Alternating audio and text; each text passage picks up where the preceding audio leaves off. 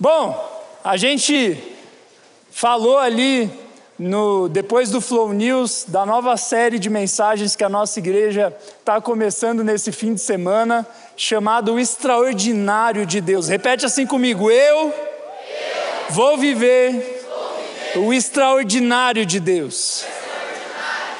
Amém. Eu quero que você viva isso. Semana passada a gente começou com uma introdução falando sobre atitudes que impedem a gente de viver o extraordinário de Deus. Né? A gente falou sobre panelinhas, não tem mais panelinha aqui, em nome de Jesus. Falamos sobre orgulho, falamos sobre fogo desordenado. Se você não participou semana passada, depois veja lá no nosso YouTube. E hoje a gente vai continuar estudando a palavra de Deus sobre como viver aquilo que é extraordinário. O nosso Deus é extraordinário. Eu acho muito massa, eu não sei se você gosta disso, mas eu acho muito legal ver na internet vídeos sobre o universo, sobre é, como a Terra funciona, sobre os planetas, sobre as bilhões e bilhões de estrelas, e quando eu olho tudo isso, eu vejo como meu Deus é extraordinário. Eu não consigo olhar para tudo isso e falar que pum, explodiu e ninguém organizou tudo certinho. Se tivesse 1% a menos de oxigênio aqui na Terra, a gente não ia ter vida. Quem que colocou tudo certinho? Eu creio que foi Deus. Deus é extraordinário. Só que Ele não é um Deus só criador, Ele é um Deus que se relaciona com você, que é adolescente e fica fazendo vídeos de TikTok. É, meu filho. Tem gente que acha que crente é antiquado. A gente inventou as dancinhas do TikTok antes do TikTok existir.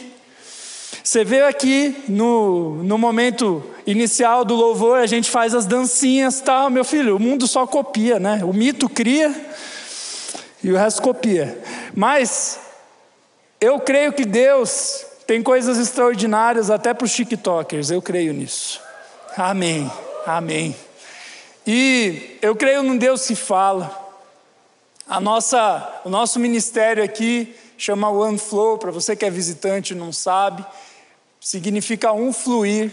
Uma menina de 16 anos, há um tempo atrás, teve uma visão de um rio de adolescentes que fluía aqui da nossa igreja e passava pela cidade, onde esses adolescentes passavam, as pessoas eram salvas, transformadas, curadas, e nós temos visto isso aqui no nosso meio. Deus tem agido de maneira extraordinária, e se você abrir o seu coração, eu creio que Deus vai falar com você hoje. Por isso, hoje, o título da mensagem, dessa primeira mensagem da série Extraordinário de Deus, é como liberar o extraordinário de Deus.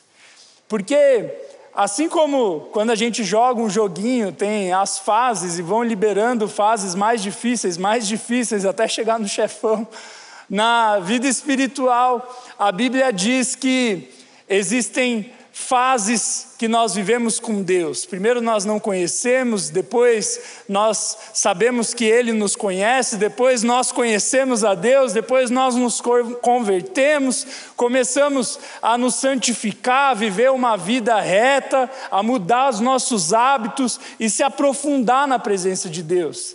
E eu quero que essa noite a gente possa sair daqui com tudo liberado para a gente viver a presença de Deus. Semana passada a gente falou o que impede a gente desse liberar extraordinário de Deus. Hoje a gente vai saber o que a gente tem que fazer então para que Deus venha e a gente viva uma vida extraordinária com Deus. E olha aqui para mim, antes da gente falar sobre extraordinário, eu quero fazer uma, uma observação. Porque adolescente é emocionado. Fala sério, você é emocionado, né, meu filho? Olha para quem está do seu lado e fala: você é emocionado. Quando você fica feliz, você fica muito feliz. Você diz para o mundo que você está feliz. Quando você está triste, você diz para o Twitter o quanto você está triste.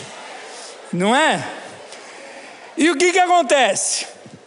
Quando a gente fala sobre coisas extraordinárias, eu vejo alguns adolescentes que se frustram e não só adolescente, jovem também, gente mais velha, que se frustra porque vê na Bíblia as coisas extraordinárias de Deus acontecendo e se pergunta por que isso não acontece comigo. Claro, tem falta de fé, tem pecado, essas coisas que a gente já sabe, mas tem uma coisa que a gente não presta atenção, que para viver o extraordinário, o significado de extraordinário é algo fora do comum. Tem que haver o ordinário. O que, que significa ordinário? Algo que é comum. Só existe algo que é fora do comum se existe o que é comum. Porque se tudo fosse extraordinário, o extraordinário não ia ser o extraordinário, ia ser comum. Deu para entender? E por que, que eu estou falando isso? Tá? Porque tem gente que acha que vivendo com Jesus você vai ver milagre todo santo dia. E aí, quando não vê isso acontecendo, fala: Ah, eu queria tanto uma vida extraordinária, mas eu não tenho. Mas calma, jovem. E você vê isso mesmo na Bíblia. Por exemplo, você vai ler lá Gênesis. Você vê Deus aparecendo para Abraão e falando: Abraão, sai da tua terra, que eu vou te dar a terra prometida, conta as estrelas dos céus, e, esse é o número dos seus descendentes e tal. Deus aparece para ele, só que às vezes a gente não se toca que às vezes uma página da Bíblia que a gente pulou se passaram anos. E, é, e se você estudar a Bíblia em ordem cronológica, eu te dou esse desafio, estudar a Bíblia em ordem cronológica, você vai ver que às vezes Deus demorava anos para falar de maneira extraordinária com Abraão e com as pessoas da Bíblia. Então, antes de começar essa série para falar, ó, oh, vamos viver o extraordinário de Deus, saiba que o comum Faz parte. Só existe extraordinário se existe o que é comum. Deu para entender? Tá, eu estou falando isso para você não se frustrar, meu filho, porque as nossas expectativas são altas. São altas, como aquela pessoa que você vê no Instagram, ela é linda, aí você conhece ela, e é esse tribufu que está do teu lado aí, né? Mas então, ó, vai com calma, jovem, amém? Amém ou não? Amém. Oh meu Deus, eu estou no funeral, amém? Amém. Oh, vocês estão vivos. Então tá bom. Então agora a gente vai falar sobre o extraordinário de Deus, depois de eu tirar um pouquinho da emoção dos adolescentes emocionados. Vamos lá, Lucas capítulo 5, versículo 1. A palavra de Deus faz silêncio, rapaz. E sai do celular também. Ó. Certo dia, Jesus estava perto do lago de Genezaré e uma multidão o comprimia de todos os lados para ouvir a palavra de Deus. Viu à beira do lago dois barcos, deixados ali pelos pescadores, que estavam lavando as suas redes. Entrou num dos barcos, o que pertencia a Simão, e pediu-lhe que o afastasse um pouco da praia. Então sentou-se e do barco ensinava o povo. Tendo acabado de falar, disse a Simão: Vá para onde as águas são mais fundas e a todos: lancem as redes para a pesca. Simão respondeu: Mestre, esforçamos-nos a noite inteira e não pegamos nada. Mas porque és tu quem está dizendo isso, vou lançar as redes. Quando fizeram, pegaram tal quantidade de peixes que as redes começaram a rasgar-se. Então fizeram sinais a seus companheiros no outro barco para que viesse ajudá-los. E eles vieram e encheram ambos os barcos, ao ponto de começarem a afundar. Quando Pedro viu isso, postrou-se aos pés de Jesus e disse: Afasta-te de mim, Senhor, porque eu sou um homem pecador pois ele e todos seus companheiros estavam perplexos com a pesca que haviam feito, com a pesca, né, pesca que haviam feito. Como também Tiago e João, os filhos de Zebedeu, sócios de Simão. Jesus disse a Simão: Não tenha medo, de agora em diante você será um pescador de homens. Eles então arrastaram seus barcos para a praia, deixaram tudo e o seguiram. Senhor Jesus, essa é a Sua palavra e eu quero pedir que o Senhor a use para que a gente possa conhecer mais esse Deus extraordinário que o Senhor é. Em nome de Jesus. Amém. Amém. Isso, gente, pelo amor de Deus. Bom, a gente leu um texto aqui que é conhecido como a pesca maravilhosa, mas como está no extraordinário, então vai ser pesca extraordinária. É muito massa porque Jesus, qual que é o contexto antes da gente entrar na história em si? Antes disso tudo, a gente vê ali na história dois, duas pessoas principais, Jesus e Pedro. E se você lê só esse texto, dá a impressão que Pedro tinha conhecido Jesus no dia que houve essa pesca maravilhosa que afundou os barcos de tanto peixe. Mas ele já tinha conhecido Jesus em outro dia, quando Jesus é, estava iniciando seu ministério, João Batista olha Jesus passando e fala: Esse é o Cordeiro de Deus que vai salvar o mundo. E o irmão de Pedro estava lá olhando João Batista e Jesus, e aí quando ele ouve João Batista falando isso, ele fala: Pô, vou seguir Jesus então. E aí André, que é o irmão de Pedro, chega até Pedro e fala: Pedro, eu encontrei o Cristo. Cristo significa escolhido, escolhido de Deus para salvar o mundo. Cristo não é o sobrenome de Jesus, tá bom? Não é tipo Jesus Cristo, tá? Não, não, não é isso, tá? Cristo significa escolhido de Deus. E aí, quando André diz isso para Pedro, Pedro vai até Jesus, conhecer a ele, e quando Pedro chega diante de Jesus, Jesus já olha para ele e fala sobre a identidade de Pedro. Na verdade, o nome de, de Pedro era Simão, depois se tornou Pedro. Quando ele conhece a Jesus, Jesus dá o nome de Pedro para ele. Ele chamava Simão. E aí, quando Simão chega até Jesus a primeira vez, você já vai entender porque isso é importante. Jesus olha para Simão e fala: A partir de hoje o seu nome será Pedro. E Pedro significa pedra tá? É um significado bem simples. E você já vai entender o que, que essa pedra tem a ver com o extraordinário de Deus. E aí, Pedro conheceu Jesus ali. A partir dali, Pedro ele começa a seguir Jesus. Tanto que um capítulo antes desse que a gente leu, Jesus cura a sogra de Pedro, que estava doente, que estava com febre. Jesus vai lá, ora por ela, a febre sai, ela estava deitada de cama, ela levanta e começa a servir Jesus. Ou seja, Pedro já começou a ver o extraordinário agindo através da vida de Jesus, porque Jesus é extraordinário. E aí chega nesse terceiro momento que a Bíblia cita sobre Jesus e Pedro. A Bíblia diz que Jesus chegou perto do lago de Genezaré é como se fosse um mar pequeno ali, onde vários pescadores é, e várias vilas eram feitas em volta daquele lugar, era um centro de pescaria, de comércio. E Jesus chega para pregar ali, e quando Jesus chega naquele lugar, diz que a multidão que foi até ele era tão grande que ele tinha que sair da areia da praia e ir até o barco e pregar de dentro do barco. E aí, quando ele sobe no barco, ele pede emprestado o barco de Simão, Pedro. E ele vai lá e fica no barco dele e prega. E depois que ele prega, ele olha para Pedro e diz: lança as redes nas águas mais profundas. E aí Pedro olha para ele e fala assim: mestre, a gente pescou a noite inteira. A gente ficou a madrugada toda tentando pescar e não veio nenhum peixe, mas como é o Senhor que curou a minha sogra, que está pedindo, eu vou fazer o que o Senhor pediu. Aí ele vai lá e lança as redes nas águas mais profundas, e a Bíblia diz que era tanto peixe que as redes começam a se rasgar, e ele começa a pedir ajuda para os caras do outro barco virem ajudar, e eles começam a colocar os peixes dentro do barco, e era tanto peixe que o barco afunda.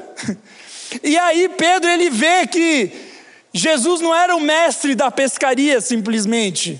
Ele estava agindo sobrenaturalmente, extraordinariamente. Ele tinha passado horas e horas pescando. Para para pensar, ali era um centro de pescadores, aqueles homens viviam disso, eles passaram a madrugada inteira tentando pescar, e aí chega alguém e fala: Olha, lança as águas, as redes ali, naquelas águas ali, que vai vir peixe. Se Pedro não soubesse quem era Jesus, ele ia falar: o que, que esse cara está falando? A gente ficou a madrugada inteira, mas Pedro sabia quem Jesus era. Ele sabia que Jesus é extraordinário, então ele vai, faz o que Jesus pediu, e quando ele vê o barco afundando, ele fica constrangido, porque ele vê que Jesus é extraordinário, e aí ele se prostra, ele se ajoelha e fala: Sai de perto de mim, eu sou pecador. Ele entendeu, ele teve a consciência de quem estava diante dele, e ele se ajoelhou e falou: Eu sou pecador. E aí Jesus olha para Pedro e fala: Se levanta, porque a partir de agora você vai ser pescador de homens. E a Bíblia diz que Pedro e os outros apóstolos que estavam ali, eles se tornariam apóstolos depois, ali ainda eram apenas discípulos, eles se levantam, deixam os barcos, deixam as redes, abandonam a profissão e passam a seguir Jesus. E eu acho muito massa esse texto, porque ele fala de um Deus extraordinário que fez uma pesca extraordinária e que tornaria aqueles homens simples pescadores em pessoas extraordinárias. Você já parou para pensar que coisa maluca? Faz mais de dois mil anos que essa história aconteceu e nós estamos aqui reunidos toda sexta-feira falando sobre homens que eram simples pescadores. Imagina, gente, imagina o cheiro daqueles homens, gente. Você gosta de cheiro de peixe? Imagina só, e, e não tinha desodorante. E o banho era sem sabonete, meu filho, era só mergulhar na água ali, jogar uma água aqui, ó, pá, já era. Esses eram os homens que Jesus estava chamando para fazer algo extraordinário. A ponto de hoje a gente estar tá lendo a história de vida deles. E aí, antes da gente aprender a primeira lição aqui, eu quero fazer um parênteses. Às vezes você acha que Deus não pode fazer algo extraordinário na sua vida, mas se Ele fez algo com aqueles pescadores simples, Ele pode fazer com você, meu filho. Amém? Quem quer viver algo extraordinário de Deus? Amém. Mais do que fazer algo extraordinário, viver algo extraordinário é conhecer um Deus extraordinário. E estudando esse texto, a primeira atitude que a gente aprende, se a gente quer viver o extraordinário de Deus, se a gente quer conhecer esse Deus extraordinário, é que nós devemos ir mais fundo nas águas da obediência. Repete assim comigo: eu, devo ir mais fundo nas águas da obediência.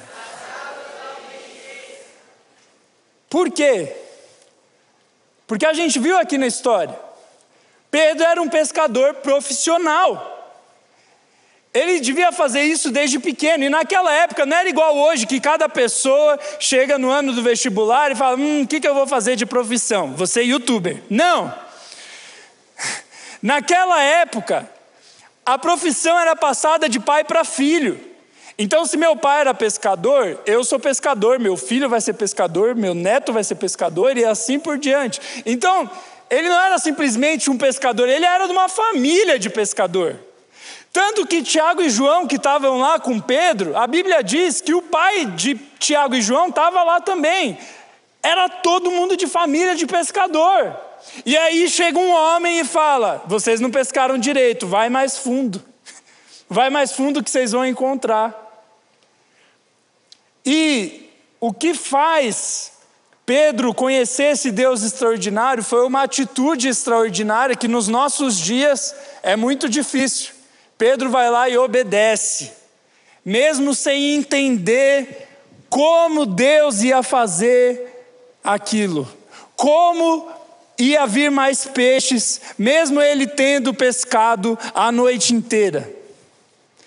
E por isso que eu chamei as águas de águas da obediência, porque Pedro ele decidiu obedecer mesmo sem entender como ia acontecer. Imagina só, não te dá uma agonia quando uma pessoa chega e fala assim para você no começo da primeira aula: Eu tenho que te contar um negócio. Fala aí, no fim da aula eu te conto. Não dá um ruim. Se dá um ruim, você não saber o que a pessoa vai falar para você, imagina alguém te dá uma ordem falando que algo vai acontecer, mas sem você saber como vai acontecer. Ele disse: Você vai pescar peixe sim, mas vai mais fundo. Hoje que a gente vê a história completa, parece simples, mas não era. É até por isso que esse milagre está relatado na Bíblia, porque Pedro vai lá e obedece Jesus. E é interessante que Jesus fala: vá nas águas mais fundas. E eu creio que não era simplesmente ir pegar o peixe onde era mais fundo, onde não dava pé, mas era Jesus fazendo uma analogia de que quando nós, quanto mais nós obedecemos a Deus, mais profundo no conhecimento de Deus nós vamos mais coisas profundas de Deus nós vivemos, mais o extraordinário de Deus acontece na nossa vida. A obediência, ela tem níveis. Por isso que eu falei sobre liberar, desbloquear o extraordinário de Deus. E a primeira atitude, se você quer viver o extraordinário de Deus, você tem que ser obediente. Olha aqui para mim. No nosso tempo, não é fácil falar de obediência. A gente quer ser dono do nosso nariz. A gente quer fazer tudo do nosso jeito. Mas, se nós queremos viver coisas mais profundas de Deus, nós temos que obedecê-lo, porque, mesmo se a gente não entende como Ele vai fazer as coisas que Ele prometeu, a gente tem que obedecer porque Ele sabe mais do que eu. Isaías diz que os pensamentos de Deus são mais altos do que os meus. Como assim? Deus tem uma racionalidade que está acima da minha. Tem gente que fala, tenho que escolher entre fé e razão. Ou eu sou crente, ou eu sou racional. Mas o que a Bíblia diz não é isso. O nosso Deus é racional, ele nos criou com razão. Só que a Bíblia diz que existe uma razão que está além do que eu e você conseguimos entender.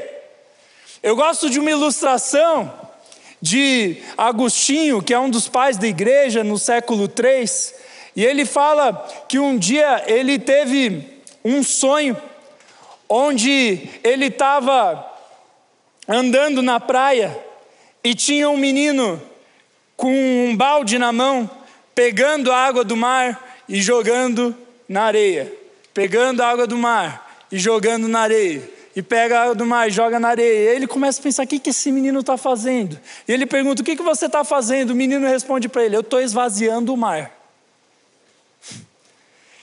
E aí aquele homem, Agostinho, que era um teólogo muito importante, ele entende que era Deus falando com ele assim: você está tentando esvaziar o mar, tentando entender coisas profundas que é impossível de você entender. E quantas vezes a gente é como essa criança? Deus quer fazer coisas na nossa vida, Ele diz, faça isso, mas a gente não faz por causa de medo, por causa de falta de fé, por mil motivos. E nós tentamos ser como essa criança esvaziando o mar, com um baldezinho. Deus é um mar gigantesco que é impossível de ser esvaziado. E você só vai viver o extraordinário de Deus quando você passar a confiar em Deus. Eu vejo que às vezes a gente não vive as coisas de Deus porque a gente quer entender tudo. Eu não estou falando para você ser irracional, para você não pensar, para você não estudar a Bíblia, para você não ter dúvidas para tirar sobre a Bíblia. Não tem problema isso. A questão é que chega um ponto que não importa o quanto você estude, você tem que dar um passo de fé. Porque Deus é um mar, não adianta eu pegar o meu balde e tentar colocar ele dentro do meu baldinho. E é legal que Pedro ele aprendeu isso, e mais para frente a gente vê na Bíblia Pedro andando nas águas da obediência de novo. A Bíblia diz que eles estavam no barco, estava uma tempestade, e aí Jesus começa a andar sobre as águas, e conforme ele ia andando sobre as águas, ele diz: Pedro, venha. E imagina só, gente, tá de madrugada, um vento no meio do mar, e lembra, a maioria deles eram pescadores, então para os pescadores estarem com medo é porque o vento estava forte. E aí eles estão ali, eles veem um homem andando sobre as águas, eles acham que é um fantasma, mas Jesus fala: Não sou eu. Aí Pedro fala: Se é você, então deixa que eu ande até você. E aí Jesus fala: Então vem. Gente, para para pensar. Você aí que tem medo de ficar no escuro e apaga a luz do quarto e sai correndo até a cama. Ou apaga a luz da cozinha e sai correndo, que eu sei. Eu sei que você faz isso. Se você tem medo de ficar no escuro, imagina você estar tá na tempestade, você vê uma pessoa andando sobre as águas. Eu ia morrer. Eu ia morrer. Tem um treco. Mas aí a Bíblia diz que Pedro ele começa a andar sobre as águas. Porque eu imagino Pedro pensando assim: ele curou minha sogra, ele fez a pesca maravilhosa, ele curou um tanto de gente que eu já vi. Se ele está me falando para andar sobre as águas, eu vou andar. E a Bíblia diz que enquanto Pedro olhava para Jesus, ele andava sobre as águas, mas de repente o temor tomou conta do coração dele, porque ele começou a ver as ondas e ele afunda, e aí Jesus vem e salva ele. E é interessante que Pedro ali ele aprende de novo sobre as águas profundas da obediência. Quanto mais eu obedecer, mais o extraordinário de Deus eu vou viver. Jesus falou: Vem até mim, Pedro, anda sobre as águas. Ele podia ter falado: Eu não, vai o outro aqui, vai o João. Ele não é teu preferido? Vai lá, João. Mas não, ele foi.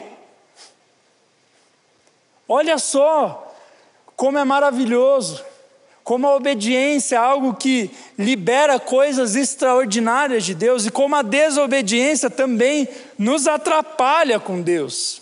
Eu fui para um, para um retiro, eu contei para vocês há um tempo atrás, e teve uma dinâmica que eu achei muito massa, que exemplifica muito bem sobre obediência, e depois a gente vai para o próximo ponto. Era como que funcionava? Eles chamaram a gente para um campo de futebol, todos os participantes ali. Eles colocaram a gente em fila indiana. E você tinha que dar a mão para a pessoa que estava na sua frente e para a pessoa que estava atrás de você. Só que eles te vendavam. Porque qual que era a ideia? Tinha uma mulher que ia representar Jesus. E nós seríamos as ovelhas. E as ovelhas tinham que ficar de mão dada, porque ovelha anda em bando. Mas ovelha não enxerga direito, ovelha só ouve bem. Então eles vendaram a gente. Então, imagina só, todo mundo vendado, de mão dada com a pessoa da frente, com a pessoa que estava atrás, em fila indiano. E aí aquela moça que representava, falou, representava Jesus falou o seguinte: a partir de agora vocês vão ter que fazer tudo o que eu pedir, vocês têm que me obedecer. Façam apenas o que eu pedir e não soltem a mão de ninguém, a não ser que eu peça para você soltar a mão de alguém. Se eu não pedir, não solta. Aí eu, tá bom, né? Mais uma dinâmica de retiro. Estava lá de vendinha tal, colhinho fechado, aqui, andandinha aqui assim. Tal. E daí ela falou, vamos lá, andem. Ah, e ela falou que quem tivesse na frente ia ser o líder do bando. Beleza. Aí ela falava para o líder, o líder seguia e todo mundo obedecia e ia atrás. Só que foi louco, gente, que quando eu cheguei lá, naquele campo, estava um clima tenso. Eu cheguei lá, tinham três homens orando em línguas, que nem uns doidos assim. Aí eu olhei, eu falei: o que vai acontecer aqui, meu Deus? E aí, os caras orando, orando, orando, tal. E eu senti um clima espiritual forte assim.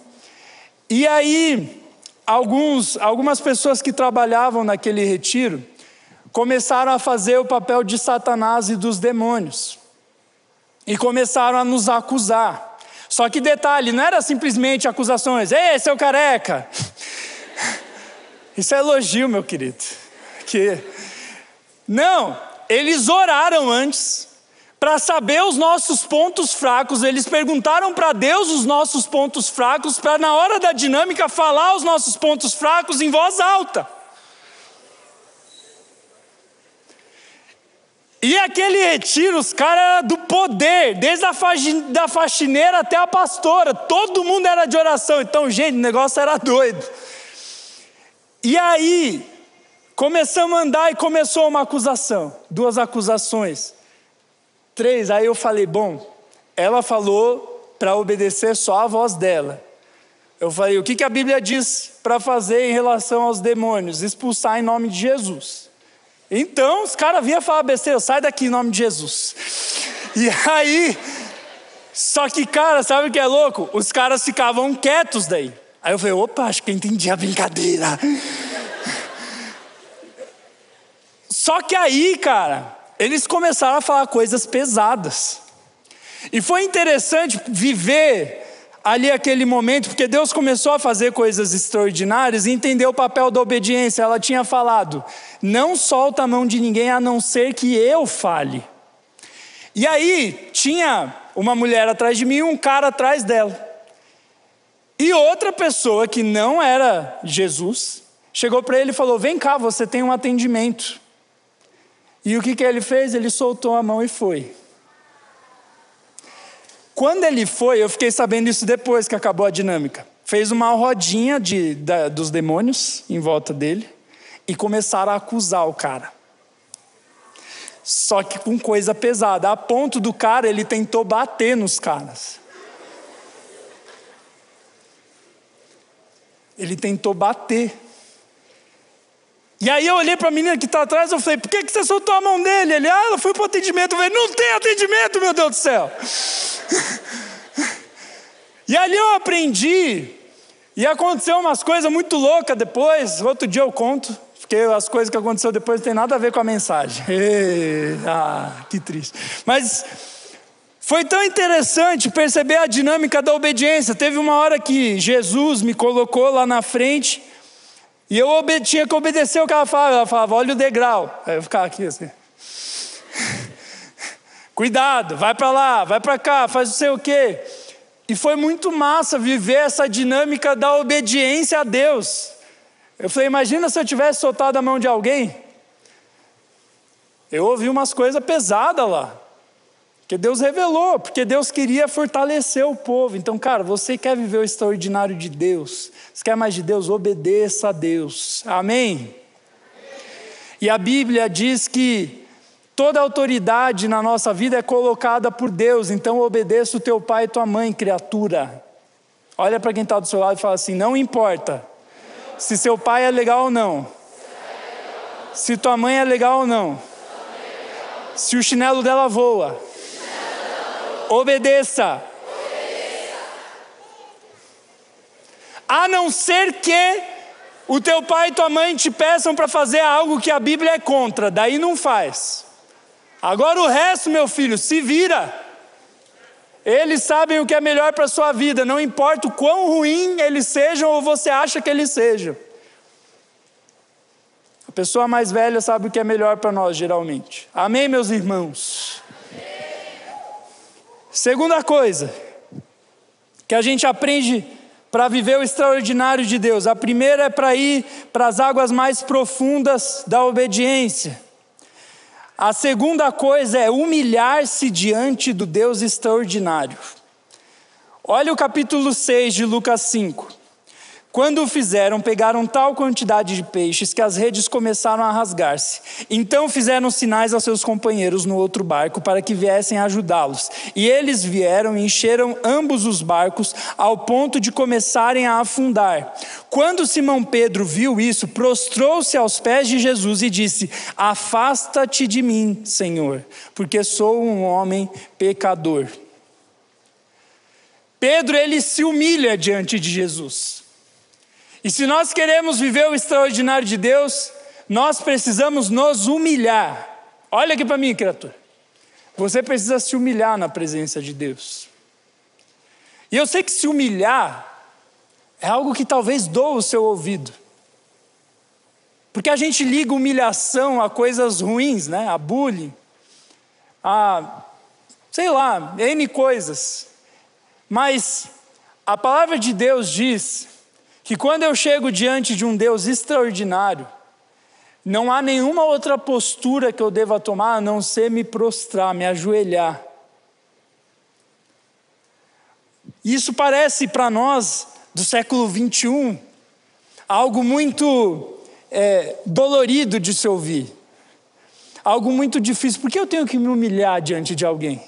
A gente é autossuficiente. A gente gosta de ter o poder nas nossas mãos. Tanto que hoje a gente tem um celular que é poder nas nossas mãos. Você compra, você conversa, você pede carro, você faz um milhão de coisas com um trocinho desse tamanho que você manda e ele faz o que você quer. Nós gostamos de poder. Só que a palavra de Deus diz que esse poder subiu à nossa cabeça, nós nos tornamos orgulhosos. E hoje nós vivemos diante de Deus falando assim: eu não preciso de Deus, eu sei viver do meu jeito. Então eu desobedeço e, consequentemente, eu me torno pecador e uma pessoa orgulhosa. E se você quer viver coisas extraordinárias com Deus, você precisa assumir que você é pecador, que você é pó, você precisa se humilhar na presença dEle. E é aqui que muito crente, ou muita gente que se diz crente, se perde e não vive Jesus verdadeiramente. Porque ama Jesus, quando Jesus fala que ele morreu na cruz por você, que ele te ama, que ele quer te dar o céu. Agora, o Jesus que fala que você é pecador, precisa mudar de vida, não dá para entrar no céu do jeito que você está vivendo. Ah, não. Minha vida, minhas regras. A gente falou sobre isso semana passada. Ah, não. Eu vou viver do meu jeito daí. Não, eu não vou ser alienado. Só que nós perdemos bênçãos de Deus por causa do nosso orgulho. A Bíblia diz que Deus é santo. Olha aqui para mim. Deus é santo.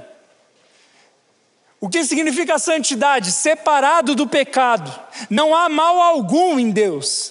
Não há nada que deixa a luz dele parar de brilhar. Não há nada que mancha as roupas dele. Ele é perfeito. E quando criaturas que ele criou olham para ele e falam: Eu sei viver do meu jeito.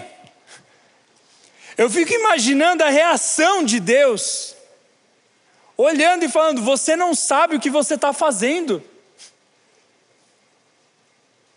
Nós precisamos saber que Deus é extraordinário, mas que eu e você somos pó. A gente tem que parar de se achar na presença de Deus. Porque Deus ele conhece os nossos pecados mais profundos, até os que a gente tenta esconder dele e das outras pessoas.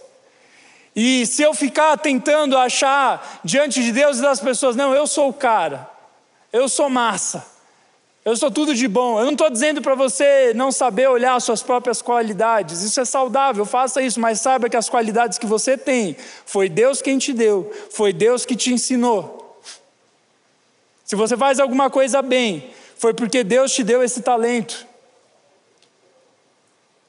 Olha só o que o Salmo 90 diz sobre a posição de Deus e sobre a nossa posição. Salmo 90, versículo 2. A Bíblia diz assim: Antes de nascerem os montes e de criares a terra e o mundo, de eternidade a eternidade, tu és Deus.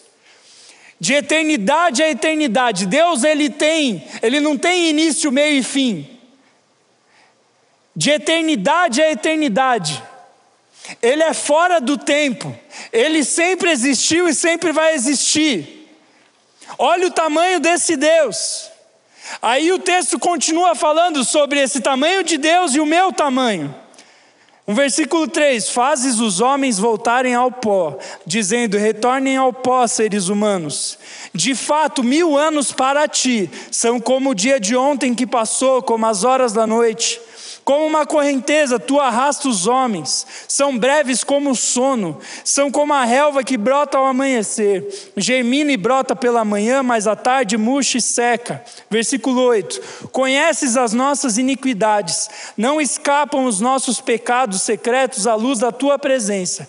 Versículo 10: Os anos da nossa vida chegam a 70 ou 80 para os que têm mais vigor, entretanto são anos difíceis e cheios de sofrimento, pois a vida passa depressa nós voamos.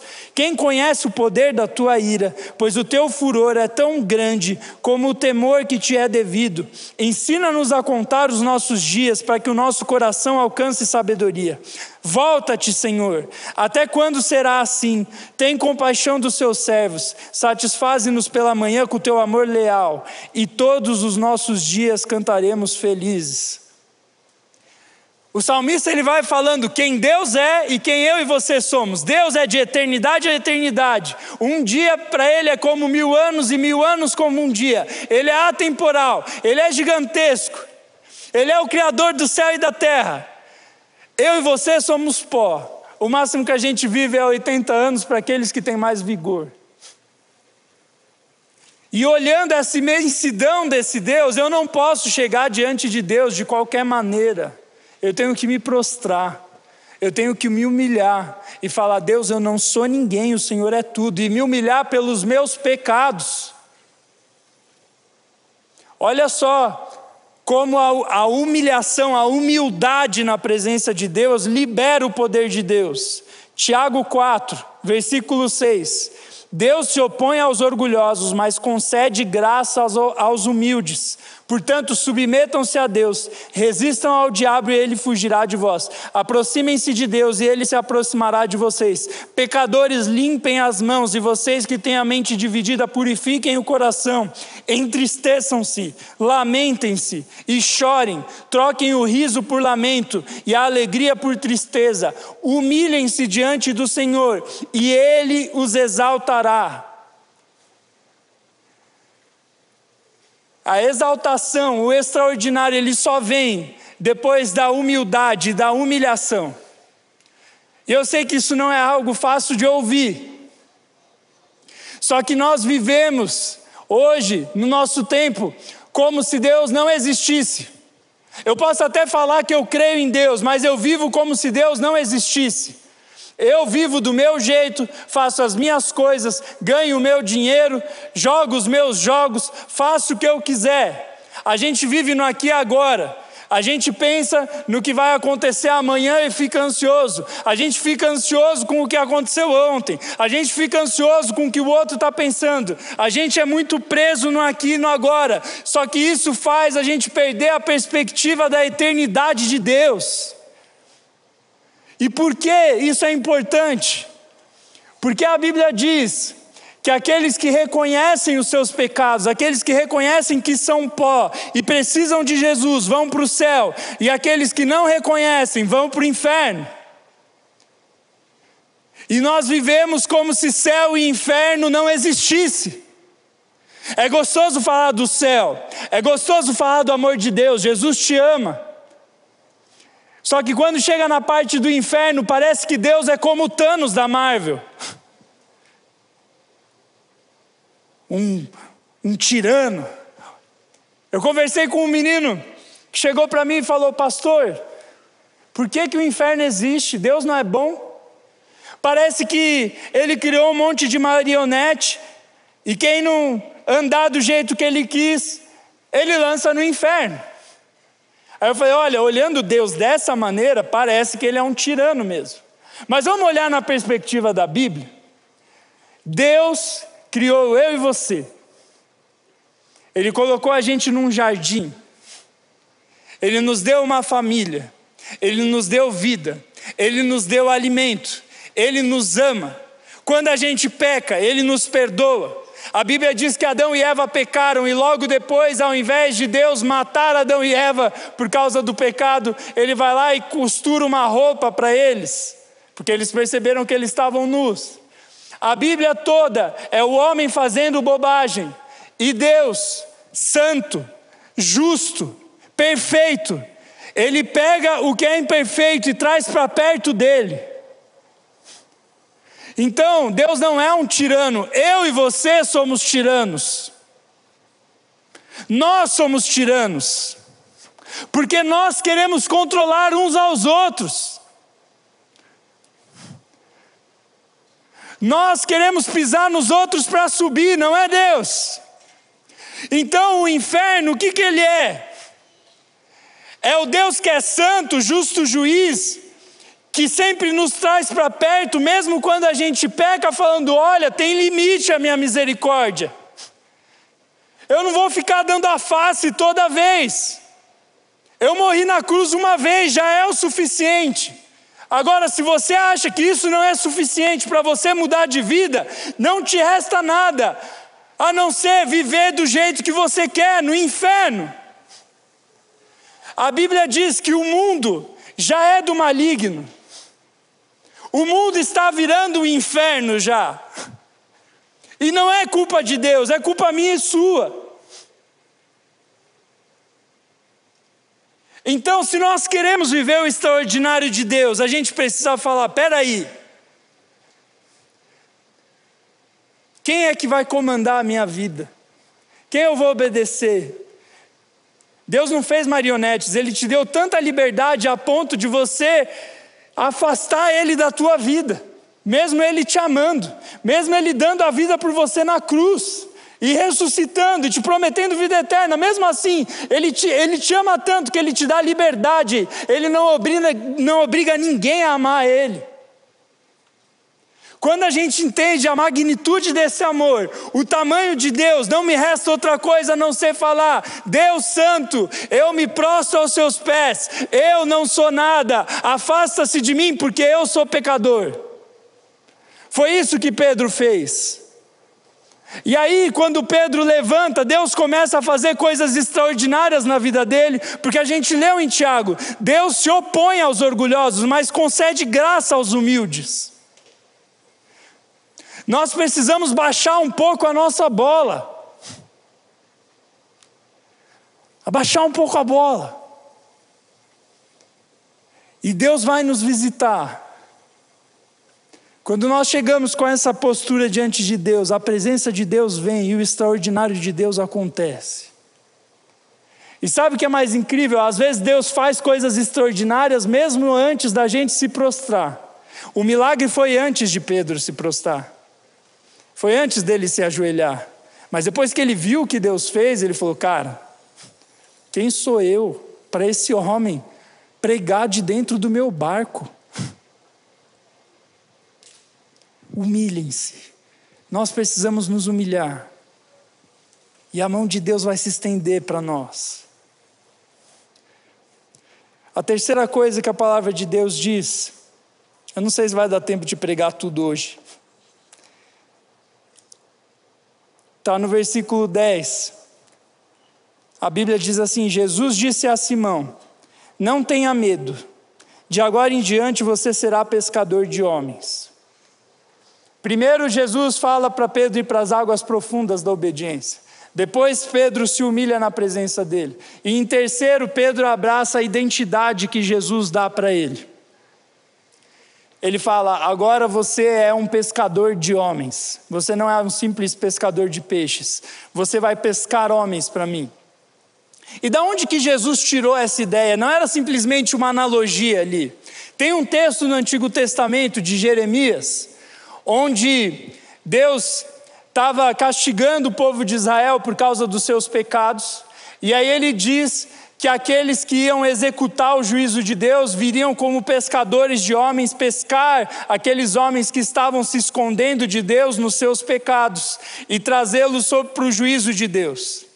E aí, quando Jesus diz para Pedro: Eu vou te fazer pescador de homens, ele não está simplesmente fazendo uma analogia com a profissão de Pedro, mas ele está falando assim: ó, no Antigo Testamento, homens eram pescados para sofrer o juízo de Deus. Você vai pescar homens para que eles passem ilesos no juízo de Deus e irem para o céu. É isso que Jesus está dizendo para Pedro. Ele está dando uma identidade, uma missão para ele. Você agora, assim como eu te salvei, você vai salvar outros homens. E é legal que na Bíblia você vê várias vezes Jesus construindo a identidade de Pedro. E por que é importante isso? Porque muitas vezes você que é adolescente não sabe quem você é direito. Você faz quiz no BuzzFeed para saber quem você é. Deixa eu te contar uma coisa. Deus é extraordinário e Ele diz quem você é melhor do que um quiz. É interessante que a primeira vez que Pedro chega diante de Jesus, ele olha para Pedro e fala assim: Seu nome não vai ser mais Simão, seu nome agora vai ser Pedro. Que o significado é pedra. E mais para frente, Jesus explica o porquê ele transformou o nome de Simão para Pedro, porque ele fala: você vai ser a pedra fundamental, você vai ser o líder da igreja de Jerusalém. Toda vez que a gente vai construir um prédio, tem os fundamentos. Quando Jesus chama Pedro de pedra, ele está falando: você vai ser um dos fundamentos para a igreja crescer. Ele estava falando da identidade de Pedro. Você é um líder. Você vai ajudar outras pessoas assim como eu estou te ajudando. E mais para frente, Jesus, no capítulo 6 de Lucas, chama Pedro para ser apóstolo. Apóstolo significa enviado. Você vai ser um enviado de Deus nos lugares aonde você vai. Ele começa a falar sobre a identidade de Jesus, de Pedro, perdão. Ele começa a falar: você não é simplesmente um pescador, você é um pescador de homens, você é um enviado de Deus, você vai ser líder da igreja. E mais para frente a gente vê isso se cumprindo na Bíblia. Deixa eu te dizer uma coisa, cara. Deus hoje quer te revelar a sua identidade nele. Não é simplesmente o seu nome, não é simplesmente o que um quiz diz sobre você, não é simplesmente o que as pessoas falam sobre você que faz você perder o sono pensando no que a pessoa pensou sobre o que você falou. Não, Deus quer te dar a sua identidade. Eu vejo uma geração que é enviada de Deus nessa cidade. Eu vejo vocês como homens e mulheres de Deus. Eu vejo famílias abençoadas. Eu não sei se sua família tem sido abençoada, mas a sua que você vai construir vai ser. Eu creio que Deus vai fazer coisas grandes na sua vida, no seu colégio. A palavra de Deus diz que antes de você nascer, Ele te escolheu. Ele sabe todos os seus fios de cabelo contados. Ele te ama a ponto de derramar o sangue na cruz, sofrendo a condenação que eu e você merecíamos, mas Ele sofreu no nosso lugar e ressuscitou para nos dar vida nova. E Ele fala: Olha, você, se você entregar a sua vida para mim, você não vai ser um simples pecador, você vai ser chamado de filho de Deus. Eu vou preparar um lugar para você na minha casa no céu. Você é herdeiro de Deus. Tem tanta gente que fala assim: eu queria tanto ter nascido herdeiro rico. Imagina ser o filho do Neymar. Nossa, que maravilhoso, pastor. Você é filho de Deus, criatura. Você é filho de um Deus extraordinário.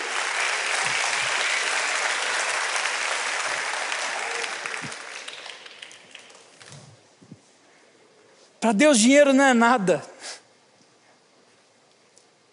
A riqueza de Deus é ter você perto dele. Ele fala que os filhos são herança do Senhor. Você é filho de Deus. Mais do que dinheiro, mais do que um carro, mais do que um jatinho, mais do que um Instagram com milhões de pessoas. Você é filho de Deus. Ele tem um quarto para você. Ele te ama. Ele tem o seu nome escrito na mão dele. Está escrito em Isaías 49 isso. Ele diz: Só eu conheço os planos que eu tenho para você, prosperidade e não desgraça, e um futuro cheio de esperança. Esse é o meu Deus. É dele que eu recebo a minha identidade. Para de tentar ser uma pessoa que você não é. Para de tentar agradar pessoas que não se importam com você. E começa a agradar a Deus. E a sua identidade vai ser transformada, cara.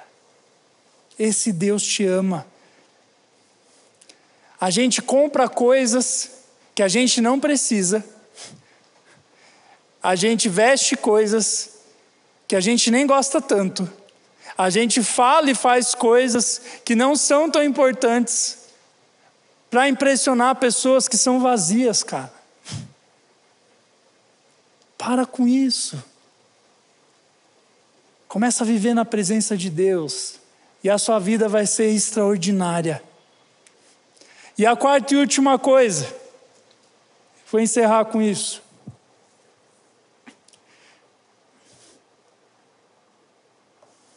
Está no versículo 11, Lucas 5,11. Eles então arrastaram seus barcos para a praia, deixaram tudo e o seguiram.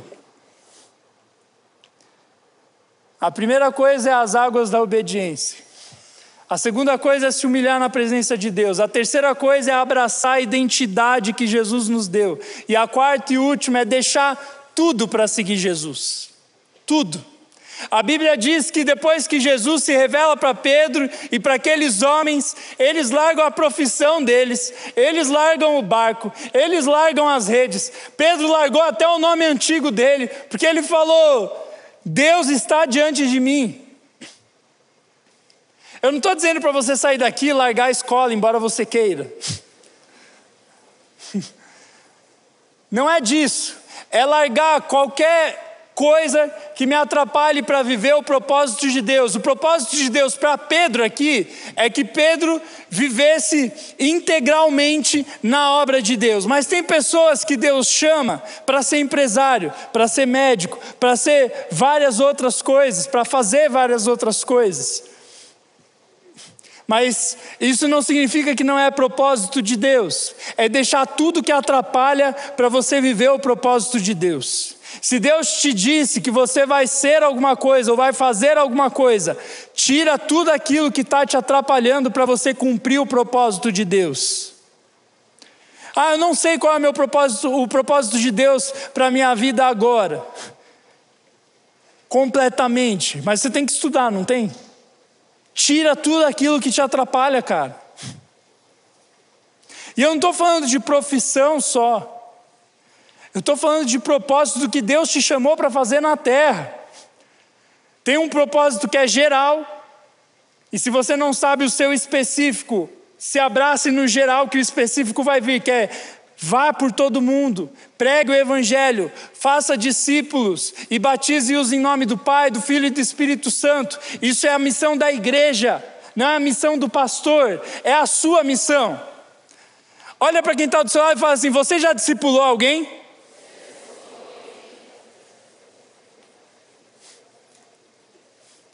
Você já ensinou alguém sobre Jesus? Essa é a tua missão. Mas tem missões que são específicas. Deus me chamou especificamente para ser pastor. Mas eu já vi homens que Deus chamou para ser empresário. E é interessante que quando a pessoa está no lugar que ela devia estar, o extraordinário de Deus começa a acontecer. Quando ela larga tudo que atrapalha, o extraordinário de Deus começa a acontecer. A última história que eu vou contar, o pessoal do louvor pode subir. Ah, tinha um cara que tem, porque ele não morreu. Olha aqui para mim, presta atenção, estou terminando. Tem um cara aqui da nossa igreja que Deus chamou ele para ser empresário. E foi muito legal que eu conheci ele de uma maneira bem estranha. eu estava fazendo seminário, faculdade para virar pastor, e aí eu estava sem dinheiro, e eu precisava de dinheiro para pagar as mensalidades. E aí o pastor que era meu chefe na época, o pastor Lelo, falou assim: Tarek, Deus mandou um cara que é empresário aqui da igreja, e ele vai te sustentar ele vai sustentar você para você terminar o seminário. E todo mês ele me mandava uma quantia de dinheiro para me ajudar. E foi muito legal porque eu não conhecia aquele cara, e depois que eu conheci ele, eu descobri que ele ajudava várias outras, várias outras pessoas que estavam na obra de Deus. Hoje, outros pastores aqui da nossa igreja falam: Ah, esse cara me ajudou também. E é interessante que ele deixa tudo para seguir Jesus, é o dinheiro dele. O que ele ia ganhar sustentando um seminarista? O que ele ganhou me ajudando? Ele estava cumprindo o propósito de Deus para a vida dele. Ele deixou todo o atrapalho. E é interessante que eu vejo Deus abençoando aquele homem cada vez mais. Ele vai ficando cada vez mais rico, sim. E é interessante que quanto mais rico ele fica, mais ele ajuda os outros. É muito massa. Ai, tomara que Deus me chame para ser rico. Eu já te falei, a riqueza está em viver os propósitos de Deus.